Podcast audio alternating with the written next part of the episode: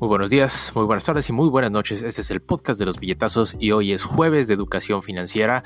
Antes que nada, Ay, antes que nada, pues aclararme la garganta, ¿no? Pero antes que nada, muchas gracias porque ya somos casi 300 en el grupo de Instagram. Esto está explotando. Ayer estábamos en 200, hoy estamos en casi 300. Entonces, gracias, chido. Y aprovechando eso, les voy a decir, denle like si están en Instagram, suscríbanse, denle ahí al like de YouTube Hola ALG1005 y recuerden que estamos en vivo en Instagram diario si quieren unirse al en vivo y poner sus preguntas ahí. Con mucho gusto las respondemos, aunque queden grabadas, no nos interesa, lo importante es que ustedes clarifiquen todas las preguntas que tengan. En fin, estamos hoy día de jueves de educación financiera. Y la última vez, la semana pasada, hablamos de cómo hacer un presupuesto personal, pero esta semana lo que vamos a hacer es como ver una visión comprensiva y holística total de cómo poder llevar su presupuesto y no solo su presupuesto, sino sus inversiones y educación financiera en general, como una introducción, sobre todo en estos momentos de crisis, ¿no? Entonces, lo que tendríamos que considerar son básicamente tres cosas. Gastar menos, ganar más e invertir como locos. ¿Por qué? Lo primero que vimos es cómo vamos a gastar menos. Ustedes tienen que poder manejar su presupuesto de una manera que por lo menos si nadie depende de ustedes, que gasten máximo el 50% de su salario. Para esto quieren tener muy bien controlado en qué gastan y en qué se va su dinero armando un presupuesto. Chequen acá en YouTube para que puedan darle clic al video de cómo hacer un presupuesto personal. Pero lo que ustedes tienen que hacer es también tener un fondo de emergencia, sobre todo para estos tiempos de crisis. ¿Por qué? Porque si nosotros no tenemos fondo de emergencia, de, de, base vamos a hacer un riesgo si perdemos nuestro empleo, si no tenemos el ingreso que esperamos de nuestros negocios. Es absolutamente importante tener un fondo de emergencia cuando no hay crisis. Y cuando hay crisis, pues obviamente más. Pero cuando no hay crisis, cuando tenemos que tomar las provisiones de ahorrar por lo menos seis meses de nuestro salario en un fondo de emergencia. Ahora, esto ya lo vimos en otro episodio del podcast de los billetazos que va a salir acá o acá, en alguno de los dos lados, va a salir ese episodio del fondo de emergencia. Pero lo que ustedes pueden hacer es que en cuanto consigan por lo menos el equivalente a un mes de su salario en un fondo de emergencia, pueden dejar de echar el máximo de su dinero ahí y solamente una fracción de su presupuesto la van a destinar a seguir ahorrando ese fondo de emergencia. ¿Por qué? Porque esto nos lleva al tercer punto de las bases de la educación financiera, que es invertir lo más que se pueda. Pero para esto tenemos que tener un plan establecido. No tiene que ser algo muy complicado. Les voy a dar dos opciones. Si ustedes están solos en la vida Nadie depende de ustedes, no tienen hijos, no tienen una esposa que mantener, no tienen nada. Esposa, esposo, pareja, pareje para ser inclusivos, ¿no? Si, nadie depende de ustedes, lo que van a hacer es decir, el 50% de mis gastos, el 50% de, mis ingresos se van a ir a los gastos. De ahí el 30% se va a ir a inversiones y el 20% se va a ir a el fondo de emergencia hasta que ustedes alcancen esos seis meses de fondo de emergencia. Una vez que lleguen a ese tope, entonces las cosas cambian un poquito porque van a tener 50% para sus gastos, 50% para invertir. Ahora, digamos que ustedes tienen gente que depende de ustedes, hijos, hijas, primos, parientes, sobrinos, esposas, esposes, lo que sea. Entonces ahí las cosas van a cambiar un poco, porque pues tienen gente que depende de ustedes. Y voy a aprovechar para saludar aquí a Iván Silvero 9 y les vamos a dar aquí su buen wave en Instagram. Muchas gracias. Si subimos nuestros podcasts de Spotify, estamos en todas sus plataformas favoritas, síganos y den like. Bueno, después de ese pequeño anuncio, estaba diciendo, si hay gente que depende de ustedes, pues obviamente tienen que ver por ellos. Entonces ahí las cosas van a cambiar un poco en cuanto a los porcentajes. Vamos a ver mi buena libretita de notas aquí, que entonces, si hay gente que depende de ustedes, 75% se va a ir a los gastos, 15% a las inversiones y 10% a lo que es su fondo de emergencia. Una vez más, una vez que lleguen al fondo de emergencia que cubra seis meses de su salario actual o seis meses de sus ingresos actuales, entonces eso se va para las inversiones inmediatamente. Ahora, ¿cuál es la mayor importancia de tener este fondo de emergencia? Bueno, que si viene una crisis y ustedes se quedan sin empleo, cero, ya no tienen ingresos, nada, pueden aguantar seis meses. Ahora, ¿por qué seis meses? Porque típicamente si cualquier crisis o recesión eh, dura más de dos, más de seis meses, estamos en un problema mucho más grave y entramos en una depresión. Pero una recesión no dura más de seis meses. Ustedes a lo mejor hallan la manera dentro de seis meses de cómo ubicarse en algún empleo nuevo o un negocio nuevo. Entonces no tienen de qué preocuparse. Número uno.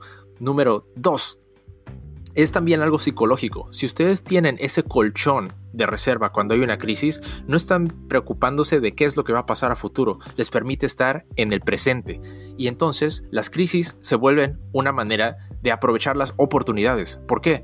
Porque típicamente las bolsas de valores de todo el mundo van hacia arriba, en promedio. Puede ir hacia arriba, puede ir hacia abajo, pero cuando ustedes van viendo hacia arriba y hacia abajo, la línea va hacia arriba. Entonces, ¿qué es lo que pasa? Cuando hay una recesión, pueden comprar stocks en la bolsa de valores, pueden comprar commodities, pueden comprar dividendos a un precio de descuento. Cualquier crisis para una persona que tenga un fondo de emergencia es un tiempo de acciones en rebaja, es como si fueran a las rebajas de la bolsa de valores. Hola Iván Silvero 9. Entonces, por eso es muy importante que tengan el fondo de emergencia. Ahora, pasemos a la parte de invertir como locos. ¿En dónde lo pueden invertir? Lo primero y más fácil es irse a la bolsa. Si ustedes no hacen una investigación de las compañías en las que quieren invertir, es muy probable que pierdan dinero. Pero si pierden dinero, pues eso es contraintuitivo lo que queremos hacer. Entonces, ¿cómo es la manera más fácil de invertir? Lo hemos visto en el podcast, en episodios anteriores. Todos los miércoles tenemos educación financiera. Digo, todos los miércoles tenemos episodios sobre inversiones. Aquí va a salir también el video. Pero lo más fácil que pueden hacer es invertir en un índice. ¿Qué es un índice? Pues es un agregado de todas las compañías de una bolsa de valores y entonces está diversificado. Si la bolsa se va para arriba, su inversión se va para arriba. Si la bolsa se va para abajo, su inversión se va para abajo. Pero como ya hemos dicho, normalmente la bolsa va para arriba. Entonces es la manera más fácil de echarle dinero a una inversión. Los más famosos en Estados Unidos son BOO, que es un fondo de inversiones de Vanguard, y SPY. Estos dos fondos ustedes pueden invertir aún si están fuera de Estados Unidos por medio de First Trade. Y número dos, si quieren meter inversiones con brokers que no les cobren absolutamente nada, en México tienen GMB Broker, GM Broker me parece, pero si quisieran utilizar brokers de Estados Unidos que no les cobran, entonces pueden ustedes sacar una cuenta de banco en Estados Unidos, una tarjeta de crédito en Estados Unidos y un identificador de seguro social, bueno, no de seguro social, pero un, lo que se llama un NITIN. Ya hablamos de eso en otro video. Y me están preguntando aquí qué es el SP 500. El SP 500 es básicamente un índice de la bolsa de valores que agrega las 500 compañías más grandes dentro de la bolsa de valores. Entre ellas están Amazon, Netflix, Apple, Microsoft, las empresas más grandes, las 500 más grandes, forman ese SP 500. Entonces, en vez de que ustedes compren 500 acciones separadas, que probablemente les costaría como 23 mil dólares hacerlo por separado, pueden comprar solamente una acción con el índice que agrega todas. Ahora, si ustedes lo invierten en un fondo de inversión por medio de un broker, por ejemplo, aquí en Estados Unidos es Vanguard, pero si lo pueden hacer por otros brokers en otros países en Latinoamérica o en México, lo que hace este fondo de inversión es que les cobra mucho, les, les permite no tener que tener los 23 mil dólares agregados para comprar ese índice y les da una fracción de esas acciones. Claro, les va a cobrar comisiones, pero eso es algo que ustedes tendrían que ver. Bueno, espero que eso clarifique esa pregunta. Hola, Diana Milena 1506. Saludos desde aquí, desde Instagram. Vamos a pasar al segundo punto que no tocamos mucho. Ustedes me van a decir, bueno, no puedo ni ahorrar el 1% de mi salario porque no me alcanza. Ya hice mi presupuesto, no me alcanza. Eso es completamente válido. Les voy a decir algo. Algo que toda la gente tiene que tomar en cuenta es que el número de horas al día son limitadas. Entonces, aunque ustedes trabajen mucho más horas, van a llegar a un tope, número uno. Y número dos, las oportunidades de obtener un incremento de salario en donde trabajan son relativamente pocas. ¿Cada cuándo van a poder pedir un aumento de salario si es que lo pueden pedir? ¿Una vez al año? ¿Dos veces al año? Quizás, cuando mucho. Eso ya es, diría, estoy teniendo un performance excepcional en mi trabajo y me aman. Entonces, la manera natural de incrementar su salario es buscar una manera de que cumplan con el mínimo necesario en su trabajo para que no pierdan el empleo, pero buscar un negocio adicional.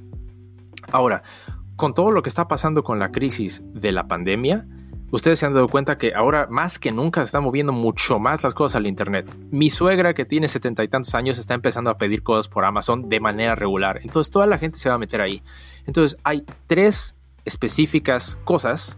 Estoy empezando a hablar como Yoda, pero tres cosas específicas que ustedes pueden hacer. Número uno, Establecer una agencia de marketing digital. ¿Esto qué es? Empezar a ofrecer, armar la estrategia de marketing dentro de anuncios de Facebook, anuncios de Instagram, anuncios de YouTube, anuncios de Google a negocios locales. Eso es extremadamente fácil de hacer y lo difícil es encontrar los clientes, pero todos los martes hacemos martes de hustling aquí en el podcast de los billetazos y en el próximo episodio les vamos a explicar mucho más de lo que es marketing digital. Número dos, hacer productos digitales. ¿Cómo se hace esto? Ustedes consiguen un grupo de personas en una comunidad de un tema o un nicho en el que ustedes estén interesados y ustedes sepan, hint hint, como finanzas aquí en el podcast de los billetazos, y en base a eso ustedes van a poder promocionar productos por marketing afiliado, es decir, que, por ejemplo, si ustedes se inscriben a la aplicación de Webull, que tenemos el link aquí abajo, les van a regalar dos acciones, pero a mí me regalan dos acciones. Es un win-win para todos. Entonces, a lo que voy es, las maneras más sencillas de tener ingreso adicional, establecer un negocio al lado de su empleo, en el que pueden hacer marketing digital, pueden hacer productos digitales como un blog, videos, etcétera, para conseguir una audiencia a la que le puedan vender un producto. Y el número tres que he visto mucho más ahorita en internet es el hacer dropshipping, que es pedir dinero, pedir productos desde China y enviarlos a un cliente específico. Lo más interesante de todo esto es que ustedes no tienen que hacerlo ni siquiera dentro de su país. Si ustedes tienen, como vimos en ese video anterior del podcast de los billetazos, una cuenta en Estados Unidos, una tarjeta de crédito en Estados Unidos y un identificador de su empresa en Estados Unidos, pueden hacer negocios aquí, aunque estén en México. Entonces, estas son todas las maneras en las que ustedes podrían incrementar sus ingresos para llegar a ese punto en el que digan 50% son mis gastos, el resto se van a inversiones. Y bueno, con eso llegamos al final del podcast de los billetazos aprovecho para mandar un saludo a Alejo Jaguar que nos está viendo y mandarle su buen wave. Y recuerden que estamos en Instagram en vivo, se pueden unir para hacer todas las preguntas que ustedes quieran. Estamos en YouTube, si no nos cachan en vivo, ahí asegúrense de suscribirse, darle like y darle a la campanita para que sepan cada vez que subimos un episodio. Y estamos en todas sus plataformas de podcast favoritas, Spotify, Google Podcast. Encuéntrenos en donde sea como Billetazos Podcast. ¿Ok? Bueno, con eso me despido. Espero que se la pasen excelente el día de hoy y bye.